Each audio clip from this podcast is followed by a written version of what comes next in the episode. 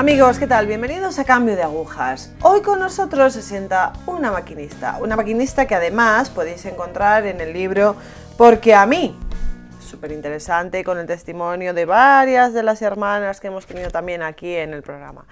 Es la hermana Ana Riordan. ¿Qué tal, hermana? Muy bien.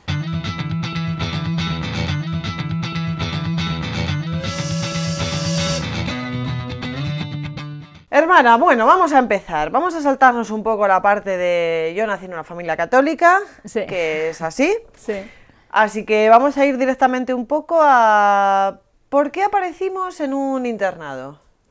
Pues eh, nada, sí, crecí en una familia muy católica y mis padres intentando darme una educación religiosa, formación y todo, encontraron un grupo que se llama Regnum Christi. Y entonces empecé a ir a retiros con ellas y me gustó mucho, aprendí a rezar, aprendí a tener una relación personal con el Señor. Y poco a poco eh, iba rezando más y sintiendo como más atraída a su ritmo de vida, a su estilo de vida.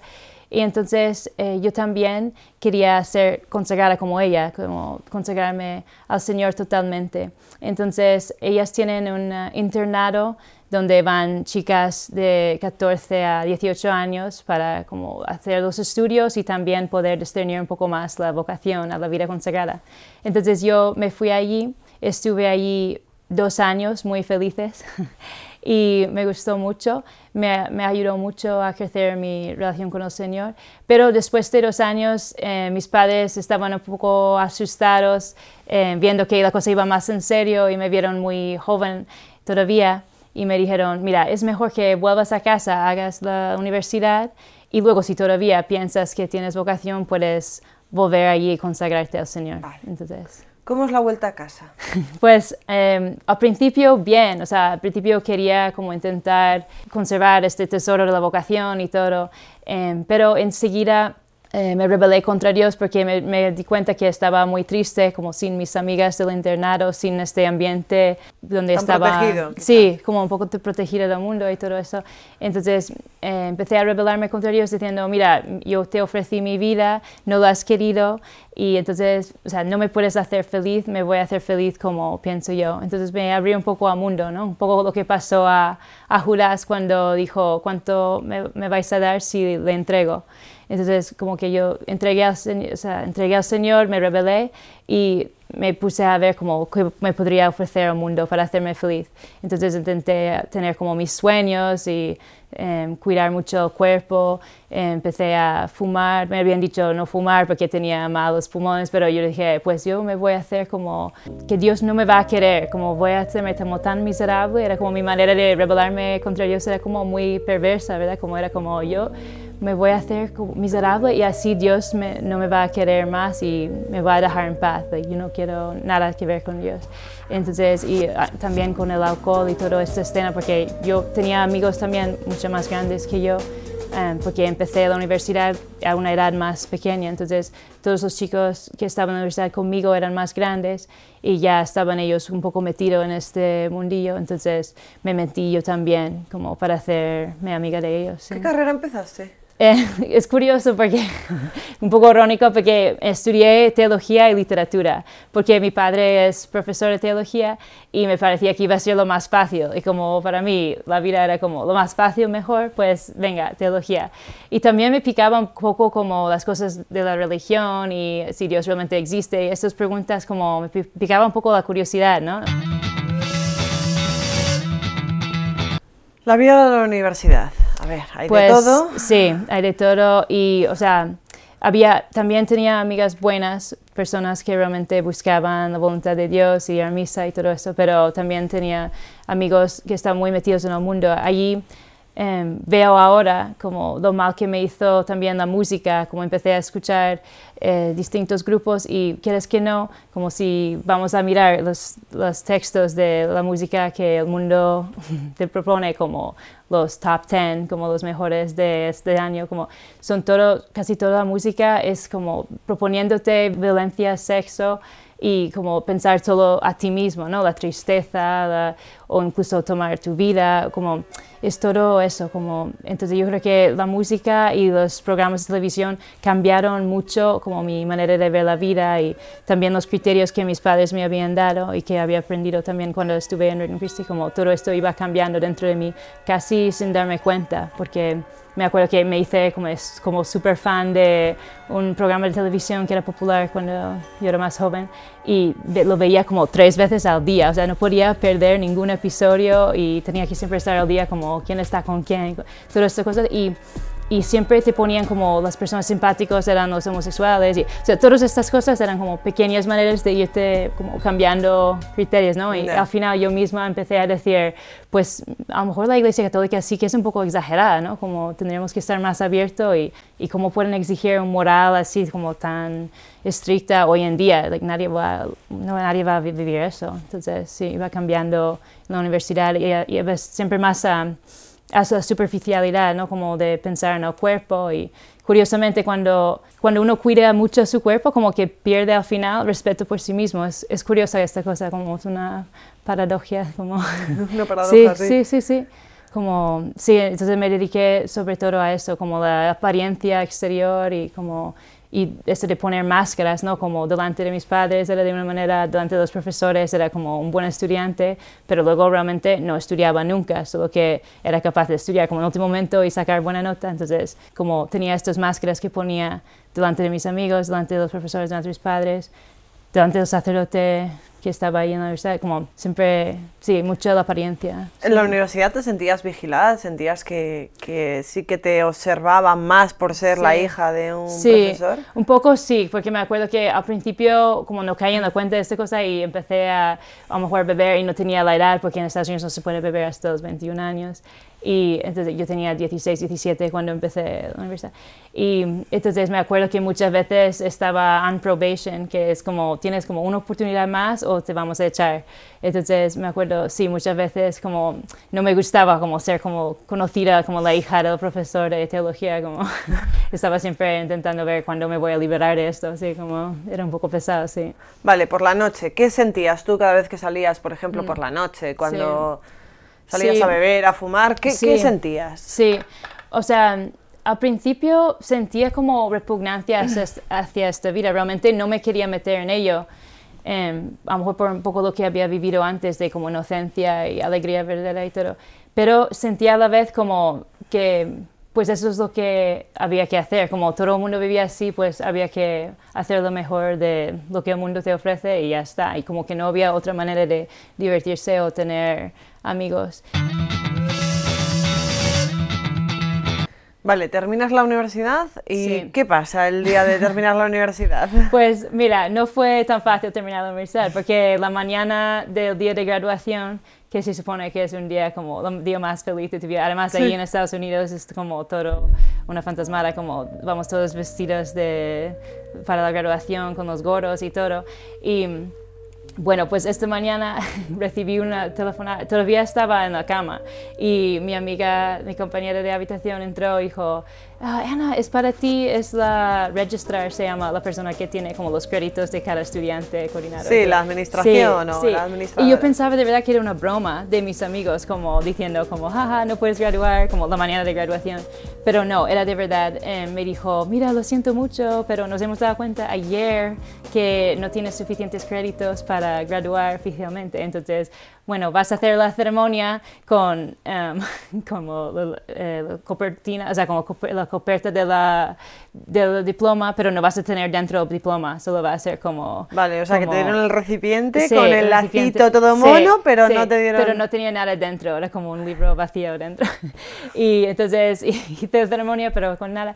Y yo creo que, no sé, era como, era gracioso porque todos mis amigos estaban como enfadadísimos, decían, vamos a llevar esto a los medios de comunicación porque esto es una injusticia contra ti, like, ¿cómo te pueden decir esto de grabación? Pero ahora, mirando atrás, pues, es muy gracioso, o sea, no es tan dramático. Pero yo creo que fue como, como un regalo del Señor para como avisarme, como, mira, tú piensas como proponerte algo y conseguirlo siempre todo tú sola, pero mira que yo también cuento en tu vida y tengo algo que decir y no lo haces tan genial como pensabas, como mira, mira lo que ha pasado. Entonces allí sí, terminé la, um, la universidad, tuve que recuperar estos créditos, pero como mi padre es profesor no fue tan difícil, gracias a Dios. Entonces recuperé eso. Y luego eh, fue curioso porque eh, conseguí un trabajo que era como mi trabajo, like, sueño, que siempre quería hacer desde que tenía 11, 12 años. Quería ser fisioterapeuta. Fisioterapeuta. Fisioterapeuta. Y entonces eso era mi sueño. Y justo después de la universidad hice una entrevista y me dieron em, trabajo como asistente en una clínica, aunque yo no había estudiado eso, pero me, me dieron como trabajo como para empezar a aprender. Y entonces yo estaba felicísima. Entonces empecé este trabajo pensando, wow, like, he conseguido lo que quería, como nada más salir de la universidad, eso es un sueño, como es el American Dream, ¿no? Como, wow. y entonces llegué allí todo feliz.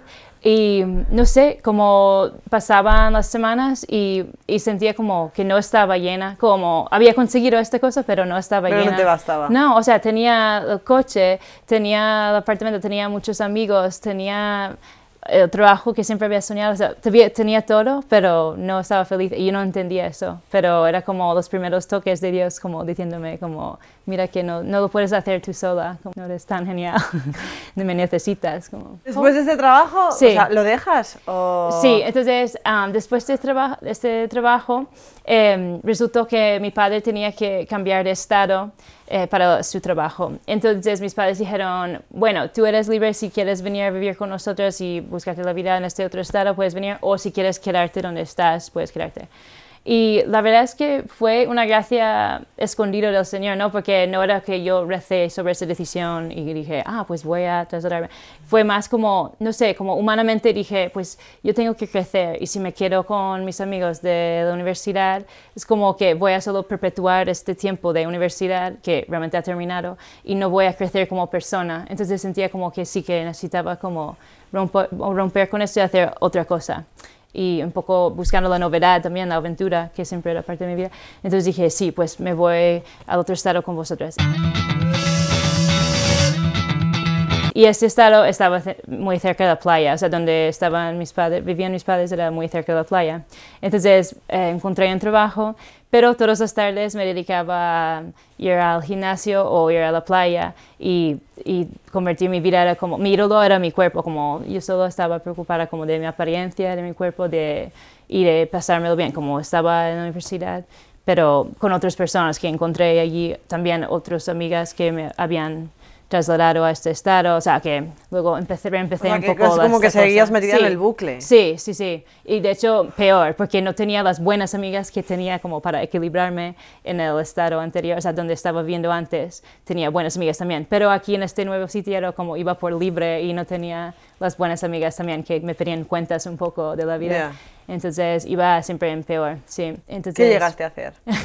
pues, o sea, siempre estaba buscando a alguien que me podía comprar el alcohol, porque como yo no tenía, solo tenía 20 años, o sea, en esta época tenía 19, 20 años todavía, porque terminé la universidad con casi 20, pero tenía, ese, ese año tenía 20, entonces todavía tenía que buscar a alguien que me comprara alcohol, siempre, siempre tenía que estar tomando alcohol, o sea, a lo mejor no siempre me tenía que emborracharme, porque a lo mejor de vez en cuando sí, pero no era como siempre, pero siempre tenía que like, tener el alcohol conmigo, no sé, era como, necesitaba como sentir como este como relaje, like, relaja, Sí. relajarme y como sentir, como, no sé, me hacía sentir bien, entonces yo decía, pues venga, like, siempre lo voy a tener. Y, y luego simplemente, sí, como salir con los amigos y como una vida muy, muy superficial y con- siempre con la música y los programas de televisión, como siempre iba cambiando más mis criterios y luego también mi manera de vestir, o sea, era todo como un perder también como respeto a mi propio cuerpo, también como un poco vivir la vida de una manera muy ligera, muy superficial y sí, y así. ¿Dónde crees que se produce un cambio? Pues em, yo creo que la primera, la primera vez que empecé a sentir como una cercanía de Dios muy fuerte, como que Dios me estaba llamando fuertemente a la puerta, fue em, en una fiesta de fin de año, que es gracioso porque a veces pensaba como que Dios solo puede entrar en nuestra vida como en una situación de, un retiro o algo así, pero es verdad que Dios tiene creatividad, ¿no? Entonces Él entra cuando quiere. Entonces estaba yo en una, en una fiesta de fin de año y eran las 3 de la madrugada, yo creo, era muy tarde. Y estaba buscando un sitio para echarme a dormir y al mover mi bolso que tenía apoyado en la cama, lo moví y se cayó todo boca abajo en el suelo. Y estaba, me puse a recoger todo y entre las cosas que recogí encontré una estampita de Divina Misericordia, ¿no? que dice Jesús, confío en ti, abajo. Y al ver la cara del Señor, su rostro me parecía como guapísimo. Y que es curiosísimo. Y pensé en una amiga mía que había estado eh, discerniendo su vocación con un nuevo orden y todas, todas, esas cosas. Y yo no conocía a las monjas ni nada, solo sabía que esta, esta amiga mía había dejado su novio y todo para plantearse la consagración total al Señor. Y pensé en ella y pensé, wow, fíjate que, como, qué bonito es que el Señor llama a una persona como todo para Él, como sola. Qué bonito. Y, y, fue impresionante porque en ese momento sentí como envidia hacia ella y no sé, era totalmente el Señor. Y, y al, sentir envidia de ella y todo esto, miré otra vez al, al Señor en la estampita y sentí que Él me decía, ¿Por, ¿por, qué no me preguntas? A lo mejor te dijo a ti también. Y ahí me asusté, digo, oh, no, no, no. Entonces lo metí rápidamente otra vez en el bolso y guardé el bolso y lo quité en medio. Dos meses después vi a una amiga, vieja amiga mía de la universidad que había hablado con alguien sobre el Camino de Santiago y a él le parecía una experiencia única. Entonces me dijo, venga, ¿por qué no vienes conmigo? Hacemos Camino de Santiago juntas en España. Sería una bonita oportunidad única para nuestra vida, como antes de que nos casemos y todo, como nos vamos tú y yo y hacemos esa experiencia. Entonces yo dije, venga, sí. Entonces decidimos hacer casi todo el Camino de Santiago. Empezamos desde Rontevalles, entonces era un mes andando por toda España. Y eh, yo creo que allí fue cuando Dios empezó a como quitarme lo que me sobraba, ¿no? Como mis seguridades y fue como una desintoxicación del mundo, como quitar mi idioma, mi ambiente, el alcohol, como todas esas cosas que no podía tener. En dejé de fumar porque dije, pues no tengo muy bien los pulmones, entonces me ahogo. Sí, no llego a Santiago. entonces fue como quitarme todas esas cosas que me los iba quitando yo misma como sin darme cuenta que era como una gracia que el Señor me estaba dando, ¿no? Un regalo que Él me estaba haciendo, pero yo pensaba que era yo como, mira, he dejado de fumar, mira, he dejado de beber, como todas esas cosas, y para hacer ese Camino de Santiago. Y fue al final de este Camino de Santiago, cuando llegué a la catedral, que me encontré con una chica, no sé quién era, de Argentina, que hablaba inglés. Y esta chica estaba por ahí cerca de la catedral y me dijo, me, me vio venir con la mochila y todo y la concha, ¿no? Y me dijo, ah, ok, entonces tú has llegado hoy ¿Y qué tal? ¿Sabes que tienes que confesarte para ganar la indulgencia, verdad? Y digo, ah, sí, pero voy a estar aquí, aquí, unos días, déjame en paz, no tengas prisa, no te preocupes. Y ella, bueno, pues al menos te enseño dónde estaría la fila para los de habla inglés, así sabes para, para cuando decides confesarte. Entonces digo, vale, vale. Entonces me llevó dentro de la catedral y me enseñó la fila. Y no sé cómo lo hizo, pero me dejó como plantada en la fila para confesarme en inglés sin yo darme cuenta. Entonces, porque había un montón de gente, entonces yo pensaba que yo estaba, simplemente estaba como en la masa de gente, pero no me di cuenta que es que me había dejado ya en la fila, encaminada para confesarme. Entonces, la, siguiente cosa que me acuerdo es como despidiéndome, despidiéndome de ella y alguien de repente diciendo, oye, que te toca a ti, eres la siguiente. Entonces, no sé, eh, yo creo que fue la Virgen que me empujó, pero sentí como realmente empujada a ponerme delante del, sacerdote ahí delante del altar central, además, delante de todos, y arrodillarme a hacer una buena, buena confesión que no había hecho en mucho tiempo, porque es verdad que de vez en cuando me confesaba, pero sin propósito de enmienda, sin, sin realmente tomármelo en serio para nada. Entonces ahí me puse delante de él, me confesé bien, y allí él me dijo em, de rezar y de ir a la capilla de la adoración pero justo iba a empezar la misa. Y de hecho me acuerdo que me levanté con mi mochila de amarillo chillón y la super concha que llevaba ahí detrás. Y estaba toda la catedral esperándome a mí para empezar la misa. Y tuve que hacer como todo el pasillo central para salir de allí y todo el mundo mirándome como así que ya fue mi primera humillación ahí después de la confesión. Y luego em, eventualmente llegué a la capilla de la oración y fue como entrar en la capilla y empezar a llorar, llorar, llorar y fue como el encuentro con Dios. O sea, allí encontré a Dios realmente como en una manera única. O sea, como de verdad, ha sido como quizá la gracia más grande de mi vida. encontré a Dios allí y era como encontrarme con un amigo como que hace mucho tiempo que no lo ves y es solo como quieres estar en su presencia, como solo quieres quedarte ahí. De hecho, me quedé ahí y había como varias misas, yo creo, en la capilla de oración, pero yo me quedé ahí como detrás, como llorando y como simplemente como estando con él, ¿no?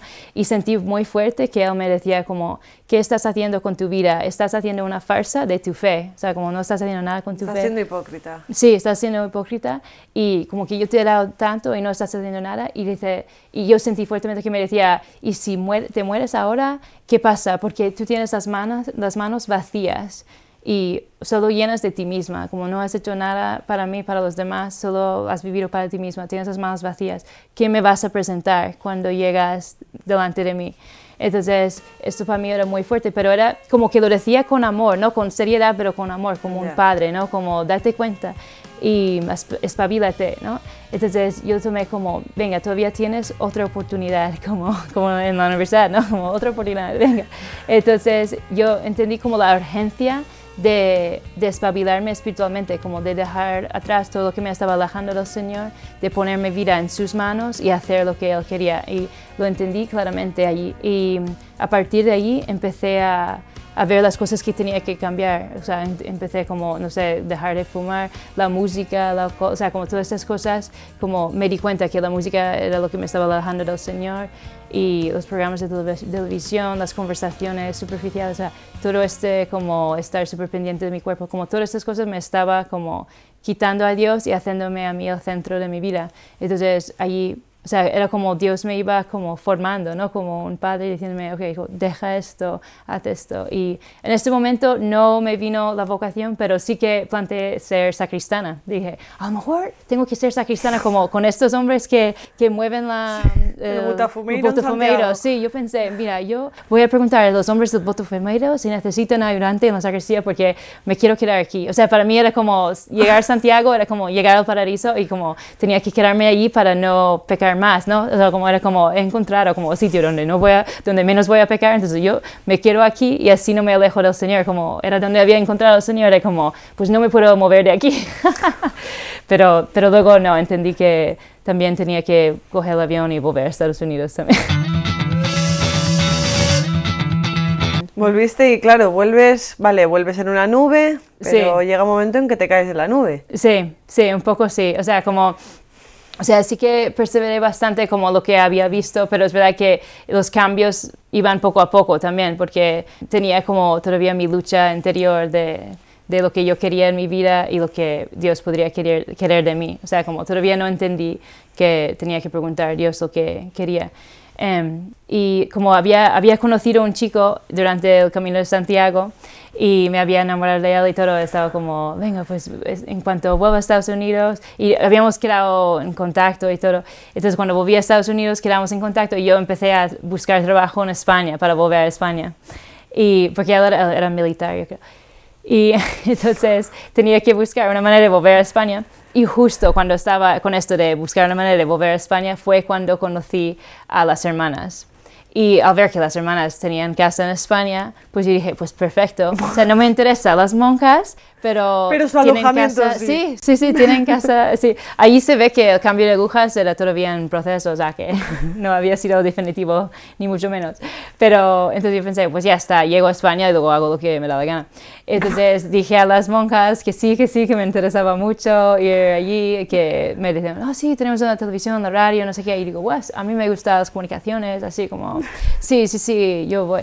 Y entonces llegué aquí y fue gracioso porque el Señor tiene un sentido de humor. Entonces llegué aquí pensando en encontrarme con un chico que yo había conocido en el Camino de Santiago, pero me enamoré de las hermanas, o sea, me enamoré del Señor y de las monjas, o sea, yo me di cuenta que el Señor me había traído aquí, o sea, haciendo em, mucha oración, porque empecé a también hacer más oración profunda, mucho más silencio, una vida mucho más sencilla aquí.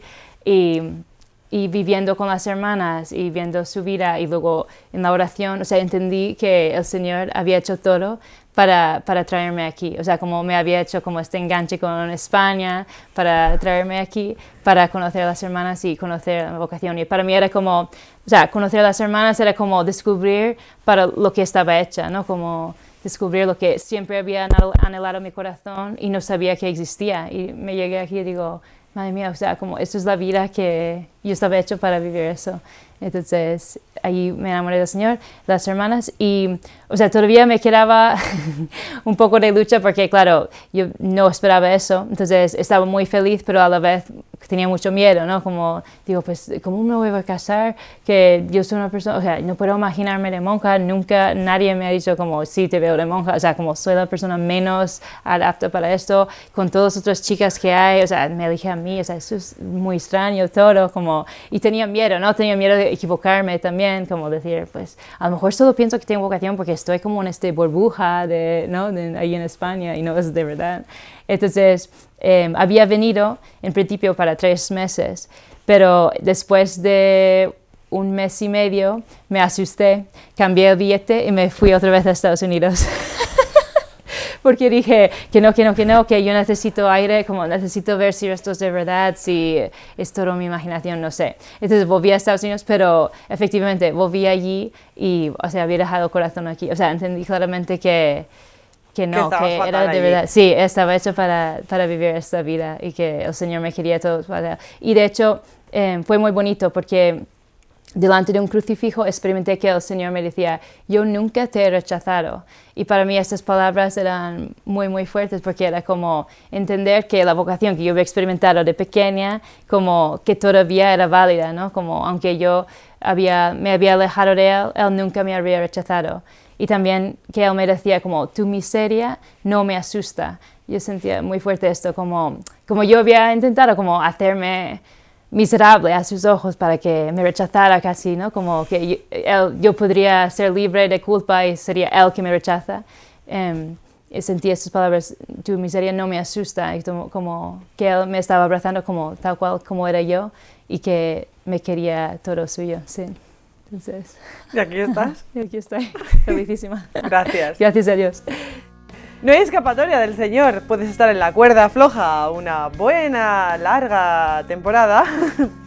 que el Señor no, que no hay escapatoria, vamos, que sigue estando ahí. Así que ya sabéis, aunque queráis escapar, el Señor y Nuestra Señora la Virgen están ahí detrás. Así que hay escapatoria.